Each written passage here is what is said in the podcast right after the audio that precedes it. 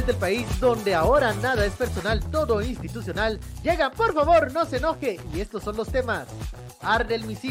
Ministra ordena investigar el incendio en el aeropuerto, mientras ex ministro Benito inicia audiencia de aceptación de cargos por 122 millones de quetzales. Tumuni florecerá. Arevalo anuncia metro y más buses para la ciudad. ¿De dónde vendrá el financiamiento? Y gobernador designado. Proceso de selección de gobernadores pondrá a prueba al gobierno de Bernardo Arevalo, mientras la Alianza por la Gobernabilidad navega sin rumbo en el Congreso. Todo esto te lo contamos, pero por favor, no se enoje. Muy buenas tardes, les saluda Ben Kenching en una emisión más de Por favor no se enoje este viernes 9 de febrero, hora de mediodía. Eh, ya ustedes lo ven ahí, me estoy haciendo acompañar de un gran amigo, el señor Luis, Luis Miguel Reyes, mejor conocido como Luismi, eh, analista, y ustedes ya lo han visto ahí con el equipo de Tangente. También un saludo a todos ellos y agradeciendo que hoy estás con nosotros para darle una revisión a este acontecer y actualidad eh, político, coyuntural, tragicomedia que es Guatemala. Y como es viernes, ya el programa lo sabe, hay que irlo más, más, más liviano. Como los viernes de Fíjese qué, ¿te acuerdas? Sí, me acuerdo, me acuerdo, alegre. Gracias, Ben, por invitarme y al equipo también de por favor no se enoje. Eh, está, la, coyuntura está que arde, ¿verdad? Un poco. Sí, está, están elevadas las temperaturas, hay fuegos internos en los ministerios y en donde se materializó uno de verdad es en el aeropuerto y la ministra Yasmin de la Vega, ministra de Comunicaciones, ha dicho, quiero saber quién puso el fuego allí y hay que investigar. ¿Por qué investigar? Un posible accidente o un posible siniestro que pues no puede pasar a más. ¿Por qué? Porque es el segundo que ocurre en, en, eh, en dependencias del ministerio. El otro fue en eh, Caminos, creo. No, sí, Caminos, la Dirección General de Caminos.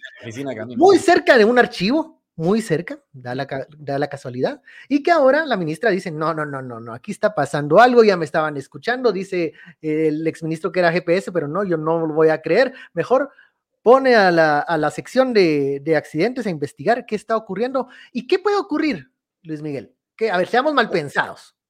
seamos mal pensados, eso, sí, eso es lo alegre.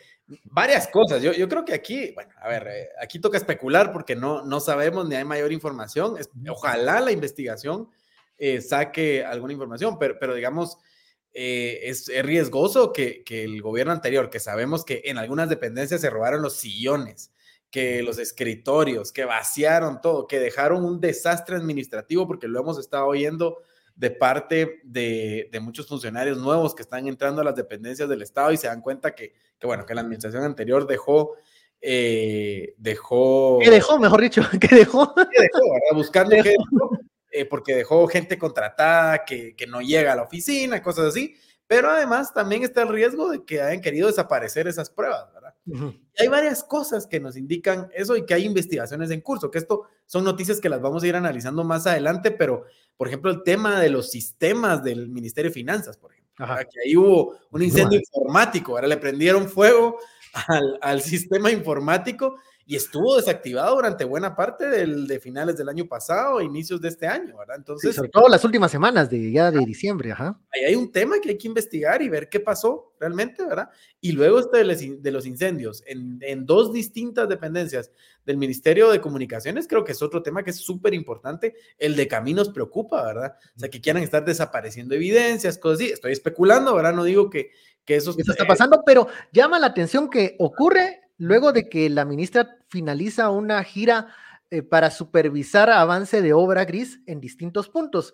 Uno de los que más llamó la atención fue el de la autopista Palines Quintland, donde eh, la empresa que se contrató para desmantelar y desinstalar el peaje que estaba ahí en la autopista, pues dejó el, trabajo a medias y, ese, y se realizó el pago de casi un millón de quetzales. Entonces ella dice, bueno, vamos a accionar contra esta empresa porque estamos viendo a esta simple vista que no terminaron el trabajo. Pero aún eh, no se han, de, la ministra no ha dado pues qué, qué resultado final tienen las investigaciones que también eh, y, y, auditorías que ordenó para los, las obras estas inconclusas que han dejado muchos, muchos comentarios y es posible que algunos de ellos se declaren lesivos. Entonces, toda la información que está en el Ministerio de mm, Comunicaciones vale y es importante para poder determinar si hay o no incumplimiento, si va a ser o no un contrato declarado lesivo, y hay muchos intereses económicos muy También te dice, te dice algo del estado de esas instituciones, porque digamos, hoy en el día de la era informática, en el que muchas cosas, hay nubes, hay servicios especializados para guardar documentos, eh, todavía depender tanto de, papel, ¿verdad? Y esas cosas, te dice mucho del Estado, cómo están esas instituciones de que quemando una oficina puedas hacerte de evidencia, por ejemplo, de cosas. O sea, eso te dice, no digo que eso esté pasando, pero digamos que es algo que podría pasar, pues te dice también, y luego el aeropuerto, ¿verdad? Que, que es el otro tema que ha sido eh, tema de discusión en, en, muchos espacios, que fue tema de discusión esta semana para el gobierno, porque finalmente anuncia oficialmente la destitución de Francis. E, esa destitución que fue anunciada así en cámara lenta, porque la dijeron y luego ya hasta que se produjo. Entonces, finalmente ya se, se, llevó a cabo. ¿Por qué se tardó tanto en, en destituir a Francis Argueta? No sé, ¿verdad? Entiendo que era un proceso, se necesitaban hacer ciertas cosas, ¿verdad? Y luego encontrar ese perfil idóneo para ocuparlo, que yo entiendo que a la persona que ponen ahorita es, temporal, digamos, va a haber un, otra persona que va a llegar a administrar el aeropuerto, que, que es un tema importante, ¿verdad? Porque al final es, es la puerta del mundo a Guatemala, por ahí entran ejecutivos de empresas eh, que vienen al país, por ahí está La tarjeta de presentación, ¿verdad? La tarjeta de presentación. Y la, la, tarjeta de presentación ahorita está muy mal, ¿verdad? Porque Vemos. no sé qué era peor, si ver eh, la situación actual del aeropuerto o a Francis Argueta diciendo ahora sí hay papel. O sea, y, y, yo, como logro.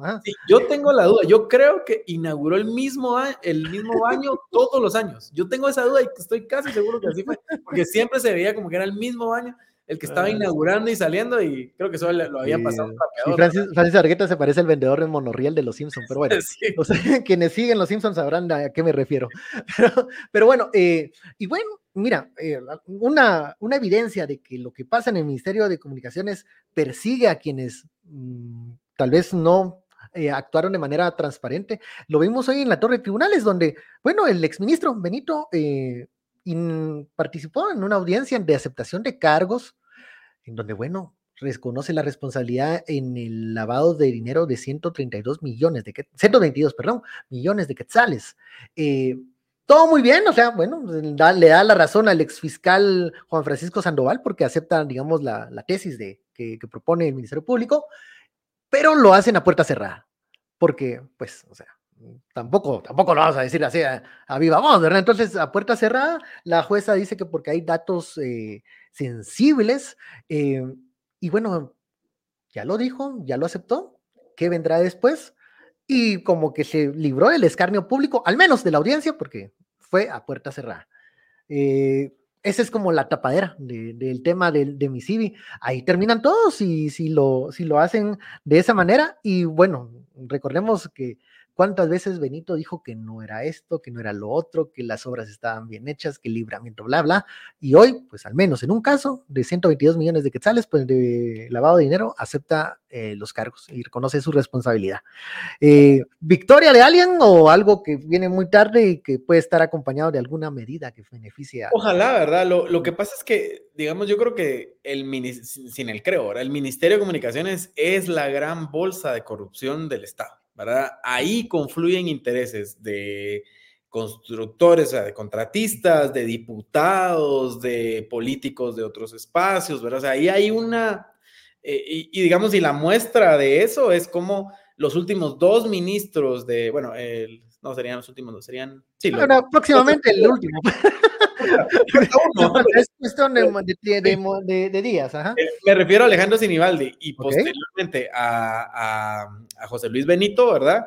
Eh, los dos en problemas jurídicos eh, y después de haber estado al frente de la cartera de comunicaciones, que sabemos que es el gran bolsón de corrupción, ¿verdad? Ahora el reto de este nuevo gobierno y con esta nueva ministra es entrarle realmente a esa, a, ese, a romper esa burbuja, a hacerlo transparente y luego el tema de las contrataciones, ¿verdad? ¿Cómo primero se paga la deuda que hay? Se evalúa que efectivamente las obras estén ahí, lo que ya se pagó y lo que falta por pagar. Y luego cómo se eh, arma una política de, de, infraestructura que nos lleve varios años adelante, ¿verdad? Porque tenemos un atraso impresionante y eso nos damos cuenta cualquiera al salir eh, a las carreteras, pero, pero lo, dicen los grandes empresarios, lo dicen los pequeños y los medianos empresarios, manejarse en el país es imposible. Entonces, ese es el gran reto. Eh, pero ahí sí el tema es corrupción. Ahí sí hay un tema de combate a la corrupción que va a ser muy, muy vital. Y de cultura, y de, cultura de, de, corrupción, que, que, que, la mordida es el motor que, que hace trabajar esa maquinaria. pues es, que está a todo nivel. Es un sistema muy bien hecho para eso. Exacto, está en la contratación, está a quién le dan eh, el proyecto. Luego tenés que dar mordida hasta para que te paguen lo que te deben, por ejemplo, suponiendo que sí hiciste la obra, ¿verdad? Y luego obras sobrevaloradas, y luego obras mal hechas, hechas a medias, o sea, digamos, ese es el ministerio clave. ¿verdad? Eh, y ahí está el aeropuerto también, que sabemos que es otro desastre. Entonces, eh, ahí es uno, ese es uno de los temas que este, al que este gobierno tiene que entrarle con todo eh, si quieren. Donde puede salir, a ver, donde puede salir victorioso o quedar atrapado y no moverse nunca más. A ver, vamos a dar la lectura de algunos comentarios. Maco Osorio nos dice, esto me recuerda a los incendios en la antigua aduana central, que alguien me ilumine porque eso no me recuerdo, tal vez yo no estaba en ese tiempo. No sé, eran antes de nuestro tiempo. Ah, eran, ajá, eran. Pero me imagino que, que a lo que se refiere, o sea, le entiendo, que era...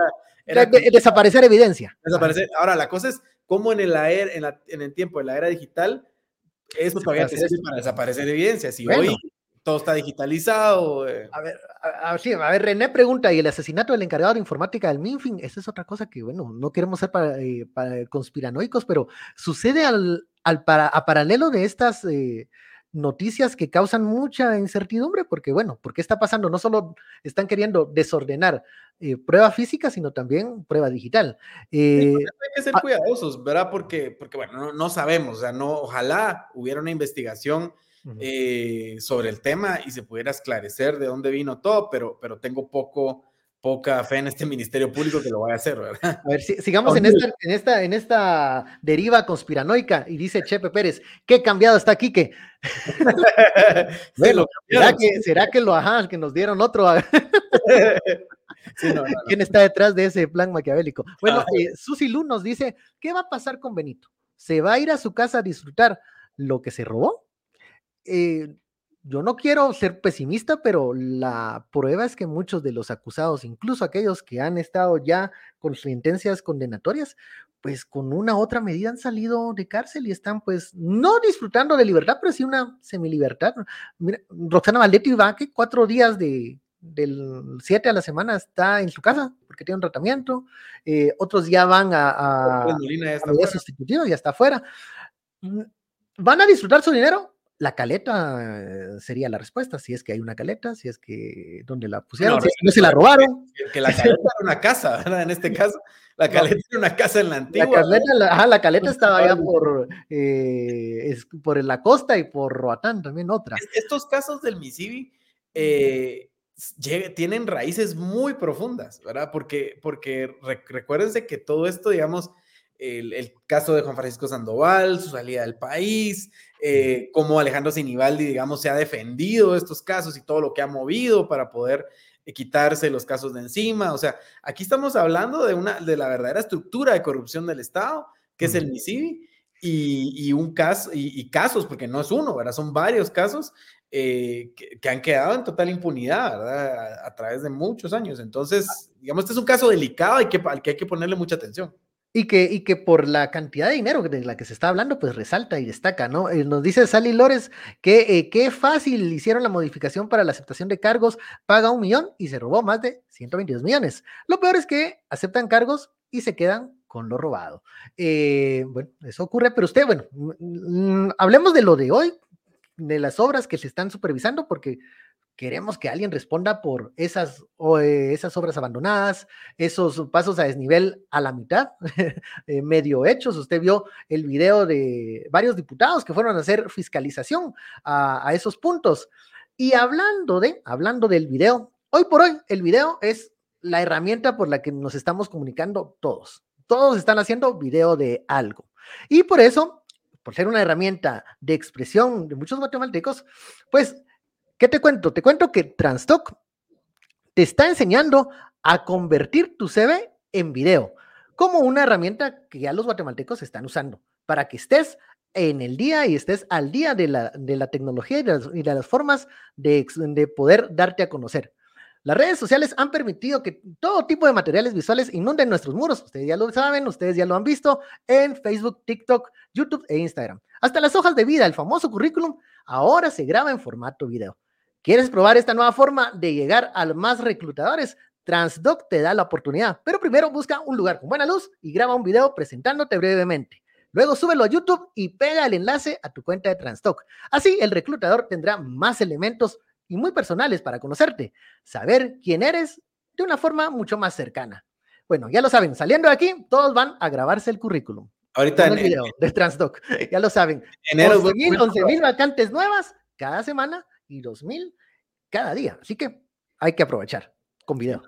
Bien, en enero es buen momento para buscar trabajo y para y quien tenga una empresa para buscar quien trabaje, así que. Así es, este es momento de, de, que se encuentren y Transtock te ayuda. Vamos al segundo tema, el que nos va a dar o nos dio una, a ver, es que a ver, proponer es bonito. Eh, el mm, presidente Bernardo Arevalo sabe que se debe a un voto urbano, y el quebradero de cabezas de los capitalinos, de las personas que viven en el departamento de Guatemala, es el tráfico, el transporte, y propone, bueno, mejorar y agilizar esto mediante un metro con una inversión bastante alta que debería de tener también la coordinación de varias corporaciones municipales muy ambicioso, muy bonito, lo dijo en medio de, una, de, un, de un encuentro de, de emprendedores y todo, pero ¿estamos siendo realistas? ¿Se va a poder echar a andar o estamos en el mismo periodo de escepticismo que precedió el, el inicio de los trabajos de, del Transmetro? ¿Qué, ¿Qué, piensas de esa propuesta? ¿Nos va a solucionar las cosas o nos va o vamos a quedar en otra propuesta como, trans, como el transurbano? Sí, bueno, varias cosas, ¿verdad? la promesa del famoso metro es eh, en Guatemala ha sido así de, varios gobiernos municipales. Eh, alguien me enseñaba el otro día un ticket de Fritz García Galont cuando se estaba, para, para ser alcalde y decía eh, es una entrada para vale por una entrada para el metro, ¿verdad? Esa era la, publicidad, ¿verdad? vendiendo cielos falsos. es, es, en aquellos años, ¿verdad? Pero eh, pues ha sido una discusión a, lo largo de, varios años. Quique eh, particularmente tiene una opinión muy fuerte al respecto porque ha trabajado esos temas.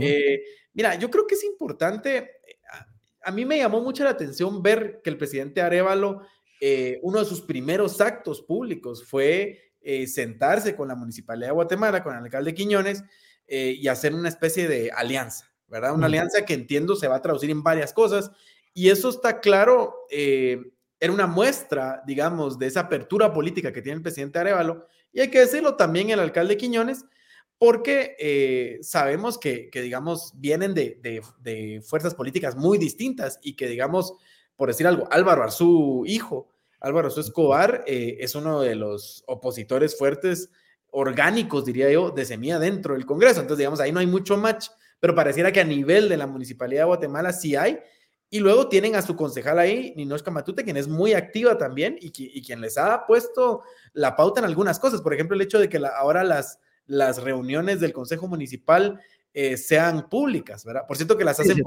mucho tráfico, eso de Eso sí, ¿eh? no, pero a ver, a ver, si este, e, en este, en este planteamiento que los alcaldes también se han sumado a, a poder coordinar un nuevo método, forma de transporte público eficiente.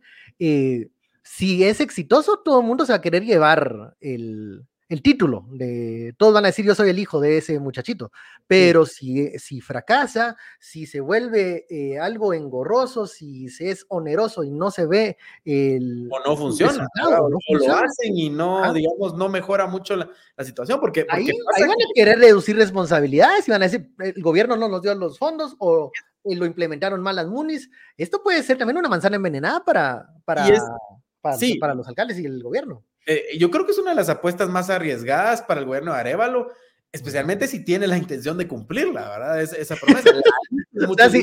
si, la intención es hacerlo, pues si la es una apuesta. Se metieron en un tema bastante complicado, complejo, necesario.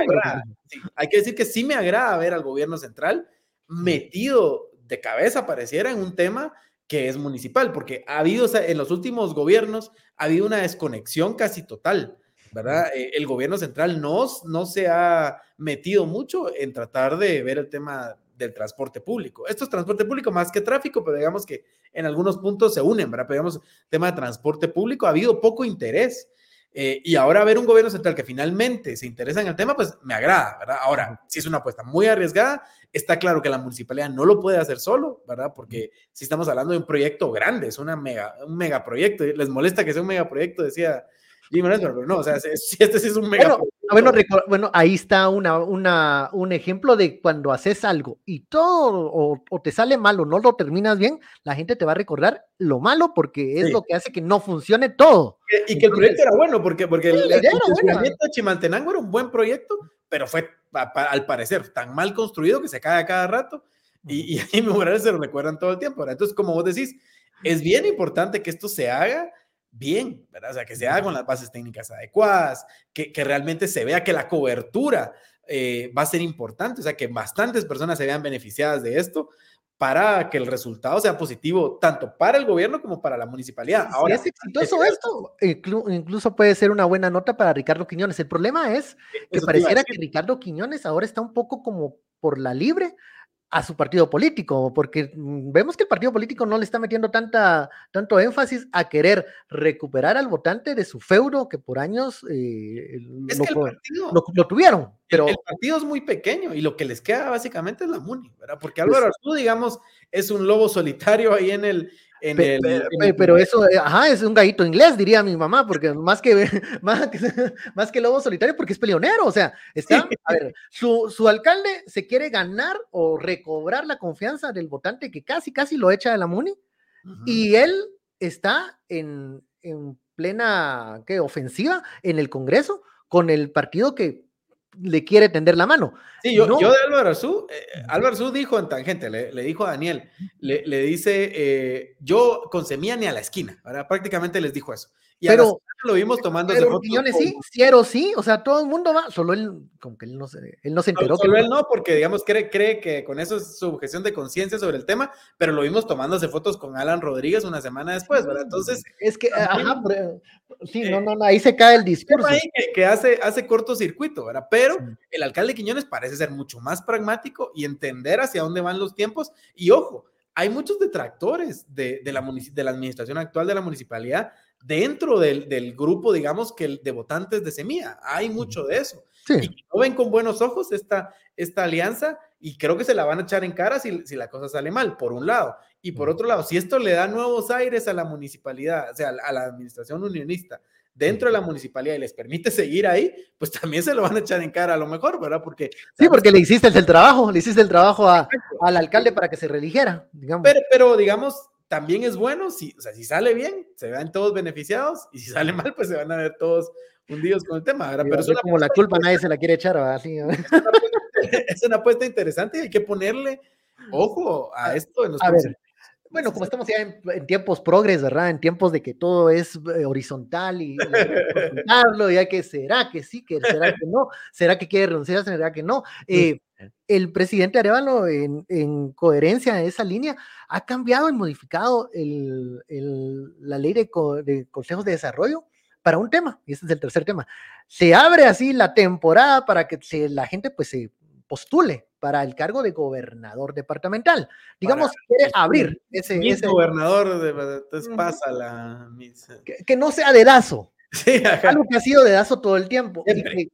No sé si no va a dejar de serlo, porque creo que es una prerrogativa del presidente, es su representante, su delegado en, en cada departamento, pero eh, como, como estamos en tiempos progres, eh, hay que volverlo más, socializarlo.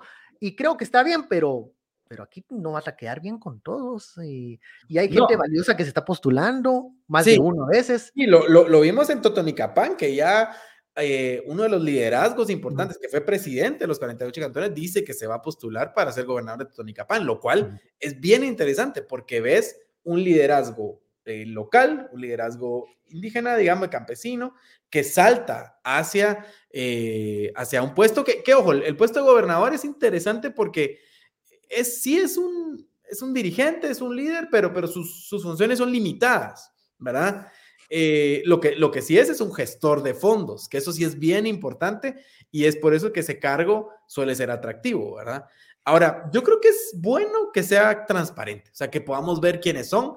Hay un interés renovado por el tema, porque el tema estaba olvidado. ¿Quién es el gobernador del departamento de Guatemala? Casi que es, son los diputados distritales los que te llegan a poner al tipo que tal vez no ganó la elección. No era algo, y, eso no se va a ver ahora, ¿verdad? Entonces, eso implica varias cosas. Primero que probablemente el presidente Arevalo se va a ver obligado a poner gente que no es de su total eh, confianza o que no es. Pero ahí vamos, o sea, la presión cambia de forma, pero hay presión, o sea, la presión por, por designar a alguien cercano. Hay presión porque hay dinero, ¿verdad? Sí, no, y porque o, hay compromiso político, por ejemplo, eh, yo creo que es muy loable el hecho que el señor Pacheco se postule, pero podrán decir que si no lo elige Bernardo, que malagradecido es. Habrá quien diga eso. Entonces aquí hay una presión de, eh, bueno, tal vez no es la persona que tiene el perfil que se necesita para la gobernatura, pero, pero, pero me, pues un aliado fuerte. Esa decisión de Bernardo quiere quedar bien con todos, no se puede. Entonces creo que esta designación, a pesar de que es, creo que es bueno y interesante que se abra esta forma de designar, de, de, ser, eh, de conocer quiénes quieren ser gobernadores, hay un momento que no vas a quedar bien con la elección que, y la designación que te hagan. Y se va a ver muy mal que dos días después cambies de gobernador, gobernador pero entonces, ¿para qué hiciste todo? Bueno, eso, eso sí sería, se vería mal, ¿verdad? Yo, yo creo que, digamos, hay una posibilidad de, de quedar, no bien, bien, bien, con todos, definitivamente no, pero, de quedar con la mayoría. Porque yo creo que darle, por ejemplo, a Luis Pacheco, eh, la municipalidad de Totonicapán sería una, buen, una buena movida de cara a la fuerza que tuvo el movimiento de los 48 cantones y la, el liderazgo que han tenido en los últimos meses. Yo creo que ahí podría haber una oportunidad para, para, ah, recordemos que hubo un reclamo fuerte de que no se les incluyó en el gabinete. Bueno, aquí hay un espacio que, que además tiene más sentido porque es un espacio eh, en, en, el, en, el, lugar, ¿verdad? O sea, local, para, para, ejercer un liderazgo en el lugar. Entonces yo creo, creo que, que por eso es que la presión sería de cómo no lo van a designar Creo que es fácil justificar la designación. Se vería muy mal si no lo hacen. Sí, y qué, pero ¿qué pasa en el otro ejemplo en donde, a ver, digamos un departamento Alta Paz, en donde tal vez la disidencia de la UNE es ahora parte del motor fuerte que quieren impulsar eh, la agenda con, con el bloque oficialista. Y ellos llegan y te dicen, miren, él es el que no pudo ser alcalde de, es el que queremos de gobernador. Y bueno, esa alianza es importante ¿Cómo la vas a justificar? Vas a decir, mire, pues si no, no, no, no camina el Congreso. ahí es donde yo digo que también se va a encontrar con decisiones que no van a gustar o que van a romper alianzas mm, parlamentarias en algunos casos. Y vos tenés toda la razón, Ben. O sea, seguramente mm, algunas de esas, eh, de eso que se habló para poder armar la alianza oficialista, tendrá que ver con esto también, ¿verdad? y eso será en bueno, ya, seguimos conspiranoicos, pero bueno, también la salud o la vitalidad, no iba a decir viralidad, pero la virilidad, no iba a decir, pero mejor no, vitalidad de la alianza por la gobernabilidad, pareciera andar de, de, de, de cabeza así de, así de capa caída, eh, como que, que aquel, aquella cosa que comenzó Mira, yo, yo tratando de ser un poco optimista respecto a eso, yo, yo no espero una alianza armada con cemento, ¿verdad? Porque pegada con cemento, porque, porque una alianza pegada con cemento era la alianza, digamos, que a lo mejor pensabas que, que teníamos en la, pensábamos que teníamos en la legislatura pasada, pero una alianza donde el cemento era el dinero y las amenazas, ¿verdad? Entonces, eso al parecer cambió en esta otra negociación. O sea, lo que se escucha, lo, que dicen es que no fue así como se armó la alianza oficialista y por lo tanto van a haber temas donde va a haber acuerdo y temas donde no. Lo vimos con la elección de las comisiones de trabajo dentro del Congreso, ¿verdad? O sea, habían presiones y había una discusión real sobre cómo repartirlas y, eso pues llevó a que la alianza se rompiera y se, y se uniera en, diferentes pasos. O sea, yo, yo creo que esperar una alianza granítica eh, no es... No, es, no, no, no es algo realista, digamos. No, es viable, ¿verdad? O sea, se va a romper en, ciertos momentos. Lo, que, ahí lo que vamos a ver es realmente qué capacidad de negociación tienen quienes articulan esa alianza oficialista para mover una agenda legislativa. Eh, eh, digamos, yo, yo creo que un poco lo que vamos a ver es que hoy sí vamos a ver un Congreso trabajando más. ¿verdad? Yo escuchaba a la Pero más allá de puntos resolutivos, porque lo que están sacando es punto resolutivo. Por puro punto eh, yo entiendo que los diputados nuevos quieren levantar la mano a cada rato, pero hay que ir a algo más allá de más profundo y con más contenido que los puntos resolutivos. De acuerdo con vos, y eso se va a ver con temas como la CAME, por ejemplo, o sea, la, ley electoral. De la, la, la, Junta Directiva actual dice que van con la ley electoral, va a haber una reforma que no vamos a siguientes elecciones con la misma ley. Ok, ese es un tema. Y hay otros temas que están ahí en el tintero eh, y temas que van a ir surgiendo, ¿verdad? De reformas. Y hay temas que también hay que dejar ya, hay que soltar, o sea. Eh, a mí, yo no estuve de acuerdo con que se bajaran de la junta directiva porque eh, estos son como las extorsiones, le aceptas el celular una vez y ya te van a pedir extorsión todo el tiempo.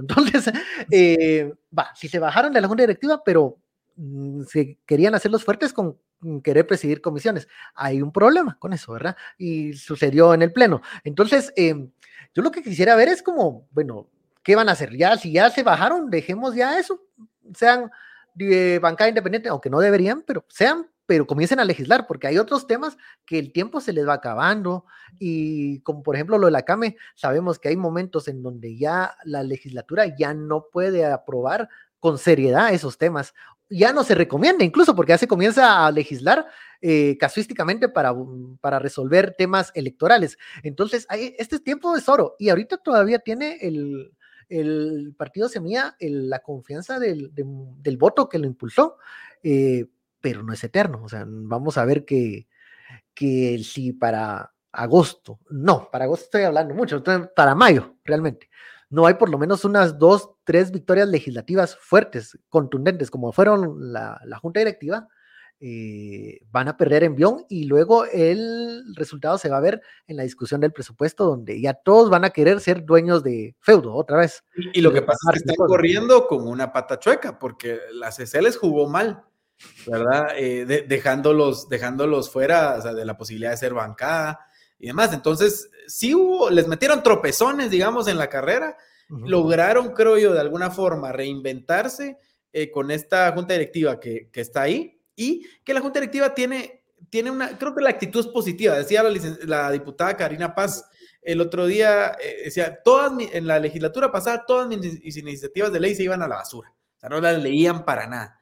Y ahorita nos hemos dado la tarea con esta nueva junta directiva en jefes de bloque decirles, vamos a leer todas las iniciativas de ley que nos presenten, lo cual, digamos, es un buen mensaje, pero en la práctica puede volver imposible el tema. Pero digamos, como, como mensaje, como narrativa en este momento. De o sea, no, no solo están comiendo chicharrones y carnitas dentro del pleno, sino que están al menos haciendo hay una actitud distinta. Ahora, la cosa es hacia dónde los puede llevar esa actitud distinta, si esa actitud de apertura les va a dar eh, gasolina para poder hacer avanzar una agenda legislativa, porque lo que tuvimos en la legislatura pasada, diría tal vez las dos anteriores, fue una agenda legislativa que no avanzaba nada importante y que lo que hacía era eh, convertirse en un instrumento casi de represión, temas de ley de ONGs y aquí. O sea, esa era la dinámica en las legislaturas pasadas a ver si hoy vemos realmente un, un, Congreso como los del pasado, que no es que hayan sido buenos, pero que al menos trabajaban, o sea, se veía trabajo legislativo para caminar. Yo creo que la, los, los partidos representados en la junta directiva del presidente Neri Ramos entienden y quieren cumplirle al electorado que, que, los eligió con temas que sean más eh, digamos, de, del diario vivir cotidianos, como el tema de las tarjetas de crédito, como eh, ir viendo el tema del transporte, ir viendo el tema de eh, salud, las vacunas y todo eso. Eh, ok, eso está bien. Y creo que pueden ser quick wins del Congreso y sobre todo de la Alianza para la Gobernabilidad para, sobre todo, darle otra vez impulso, porque si no, se van a quedar en el discurso de lo que perdieron, en el argumento de lo que no debía hacer, pero sí, así fue. Sí, señores, Semilla no tenía que haber sido suspendido, pero así lo decidió la CC. Entonces, hay que, no hay que llorar sobre la leche derramada y continuar adelante porque creo que pueden tener más victorias o, pueden tener algunas, eh, algunos consensos legislativos que son, que son provechosos. Ahora, eh, después le pueden jugar la vuelta a Semilla y eso sí sería muy triste porque entonces se quedarían sin partido, sin junta directiva y sin aliados. Y eso también es una posibilidad. Eh, vamos a leer unos comentarios que nos dicen, a ver, eh, Dice Carolina Reyes, si Arevalo logra hacer algo con el tráfico, le envío su pizza. Ay, Dios saben. Bueno, no, no va a llegar la pizza, no creo que vaya. que vayan a resolver el tema del tráfico. A ver, dice Eddie Valdés, nunca se sabe quiénes son los gobernadores. Esto de las postulaciones es un paso adelante. Claro, han echado luz eh, sobre este un proceso que era un dedazo, algo que era que se, que se tomaba como un favor político designar a, un gobernador, eso ya es positivo.